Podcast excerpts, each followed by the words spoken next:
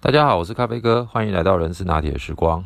今天来跟大家聊一个主题，叫做组织变革与重整。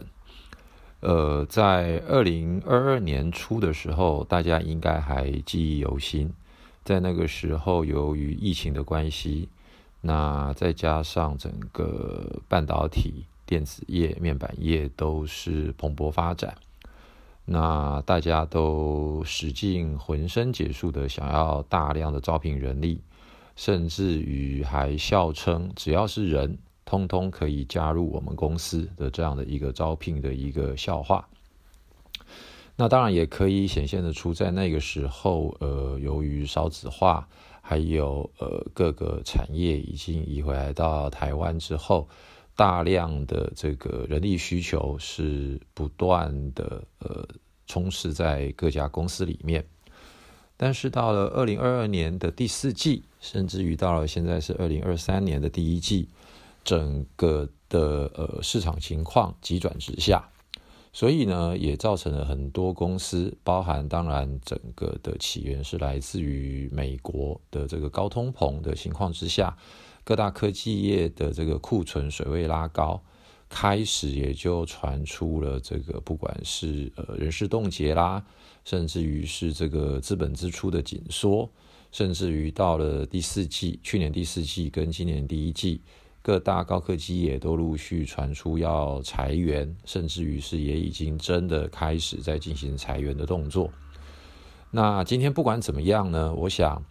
呃，景气的循环是自然的，因为整个的经济它必然的会有高低的起伏。那即使不去考虑外在的因素的情况之下，每一家企业它总会在自己的产品或服务上面要不断的去挑战，不断的要去创新，来应应整个市场的竞争跟呃客户的需求。所以呢。呃，不管是技术的进步，或者是组织能力的改变，这对于每一家企业的呃高阶管理者来讲，都是至关重要的。因此，小到所谓的组织调整，或者是呃引进新的技术，大到可能公司的平均年资已经很长了，那很多的老员工在公司里面。是不是能够持续的发挥它应有的价值，甚至于是迎头赶上去学习新的事物，借助他过去的经验之外，还要能够去满足公司对于未来的需求的这件事情，就变得很重要了。那咖啡哥还记得之前服务的某一家企业的董事长，他就实时的告诫我们。他说：“每一个组织，其实每三到五年就必须要自我燃烧一次，而这个自我燃烧的一次，也就是有点像浴火凤凰的概念，因为整个的市场的科技技术还有整个的变化实在是非常的快，所以如果想要凭借着一招半式闯江湖。”靠着既有原有的技术就能够长期稳定的在市场上，呃立足下去，其实是不容易的。不管今天你是传统的制造业、食品加工业，那当然更遑论是所谓高科技业，整个的技术的进步是非常非常的快。所以在整个迭代的过程当中，人的能力要怎么样来提升、改变，就变得非常重要了。但是呢，谈到不管是技术能力的改变，或者是市场的改变，呃，以咖啡哥过去的经验来看，其实我认为所有的东西最重要的其实只有一件事情，那就是到底我们的心态、我们的思想、我们的信仰，是不是愿意从头到尾彻底的去接纳跟改变。就好比现在最新的人工智慧 Open AI 被 Microsoft 呃买了之后的 Chat GPT 的这件事情，呃，可能我之后再另外针对 Chat GPT 的这一个呃新的 AI 一个科技技术来跟大家聊一聊。但是呢，呃，不管怎么样，在整个组织变革跟重整的过程当中，其实是有方法也有技巧的。今天呢，简单跟大家说，呃，在整个组织变革，当然在从管理学理论来讲，就是我们最常听到就是克鲁文他所提到的变革的呃三大阶段，哦，呃，这三大阶段对于念组织行为的呃伙伴们来讲，应该是耳熟能详。但是呢，在这三阶段里面呢，我再把它细化。成为呢，其实有八个很重要的步骤，供各位做参考。这八个步骤呢，其实第一个最重要的就是叫做创造危机意识。人家常常说：“哎呀，这个这个船到桥头自然直，反正遇到了再来解决。”而在这个时候呢，其实咖啡哥想要先提出一个非常重要的一件事情，就是呃。改革永远要在最美丽的时候，而不要等到我们已经弹尽援绝。这个时候，其实改革就会兵荒马乱。但是反过来说，其实什么时候最好改革呢？其实就是当公司已经兵荒马乱，大家已经没有退路的时候。这个时候，当我们要发动组织变革的时候，大家其实只有两个选择：要么。留下来一起拼，要么就是我离开了。所以呢，在这两个不同的天平的两端，怎么去拿捏，就变得很重要。因此，身为公司最高领导者，一定要随时的去了解市场的竞争环境，看到我们已经发现的潜在危机，然后呢，无时无刻的去提醒大家。我们现在虽然仍保有一定的市场优势、竞争力，或者是产品的技术，但是对于未来的改变会变成怎么样，而会导致公司之后会有什么样子的一个状况？所以呢，创造危机意识就会变成是我们在当还有余裕，当我们还在非常繁荣富庶的环境之下，这就是领导者。必须要时不时的放一把火出来。当然，对于基层员工来讲，他们就是嗯执行上面所交代的任务，他们能够看到的视野跟他们能够感受到的危机绝对没有那么强烈，而创造危机意识的这件事情，就会落在公司的最高领导者或者是整个的最高的管理阶层。所以，第一个步骤就是创造危机意识。第二，在创造危机意识、时不时的放出一把火的时候呢，我们还要开始去盘点，在整个进行变革的过程当中，有哪些团队成员是跟我们已经同样具有同样危机意识的人，而他愿意学习，愿意改变。而且对于公司的未来的发展是有一定的想法跟企图心的，这个时候就要组织一个小而美的变革团队。当他们有了信仰，当他们有了信心，而且他们也深知必须要开始进行下个阶段的转换的时候，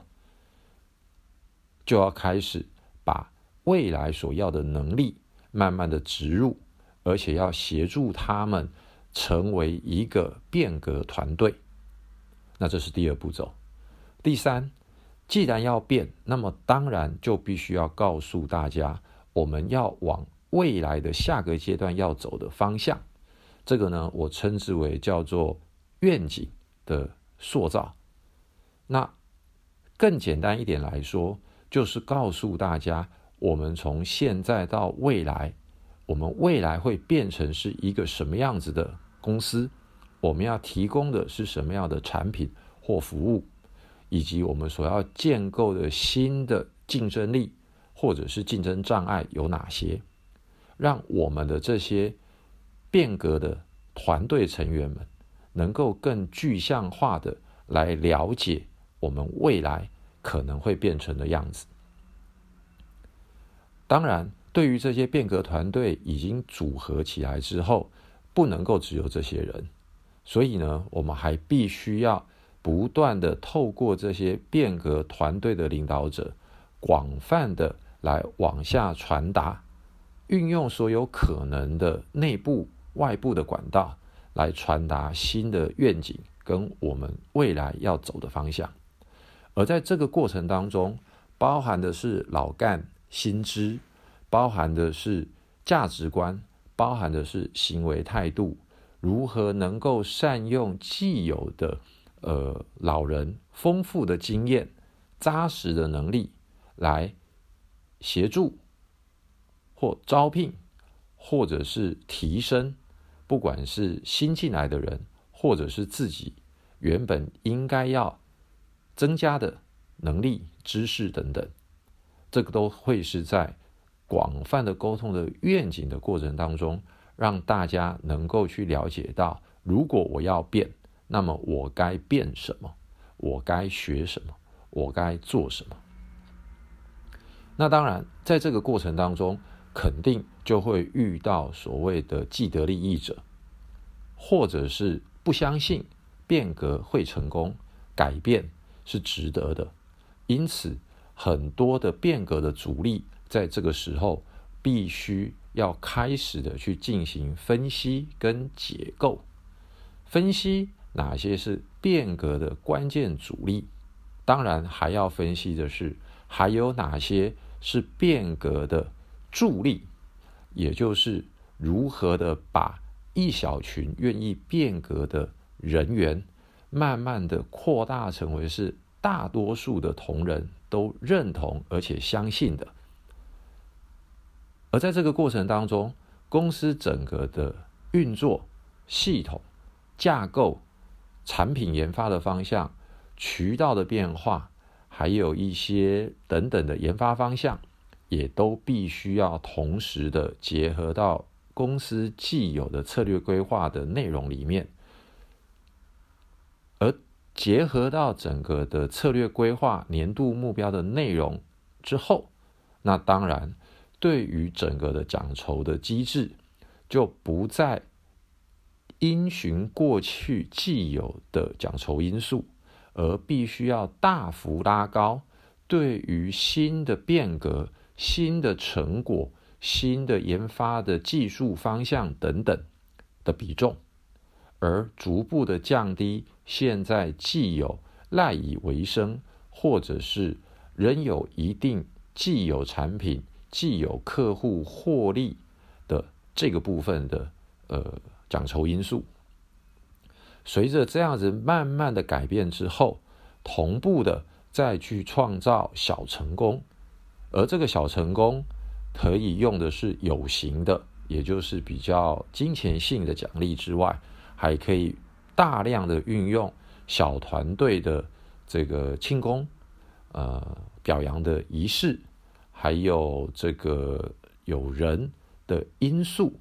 因为这样子的改变而造就了他下个阶段不同的舞台的表扬等等，让大家不仅是吃得到、看得到，更重要的是大家相信这样子的改变是对的，而且是能够获得肯定的。到最后，在。这七个步骤做完了之后的最后一个步骤，就是很重要的新的组织文化、新的行为模式的塑造，可能在这个时候就必须要再重新的调整过。以上大概是对于组织变革与重整最重要的八个步骤。当然，这些内容各位听起来可能会觉得非常的虚无缥缈。可能会觉得好像跟我现在实务上，呃，找人啦、发薪水啦、办培训啦，似乎是遥不可及。但是如果各位能够开始接触到这一系列的想法、概念，甚至于能够多去阅读一些各大企业在进行组织重整的过程当中的一些阶段跟步骤的话，那么。当有一天公司需要做下个阶段的浴火重生的时候，人事单位自然而然的就会变成是公司所谓的变革的引导者跟促进者，甚至于到最后，我们也会变成是非常杰出的策略伙伴。好，以上就简单的跟大家分享到这边喽，谢谢大家，拜拜。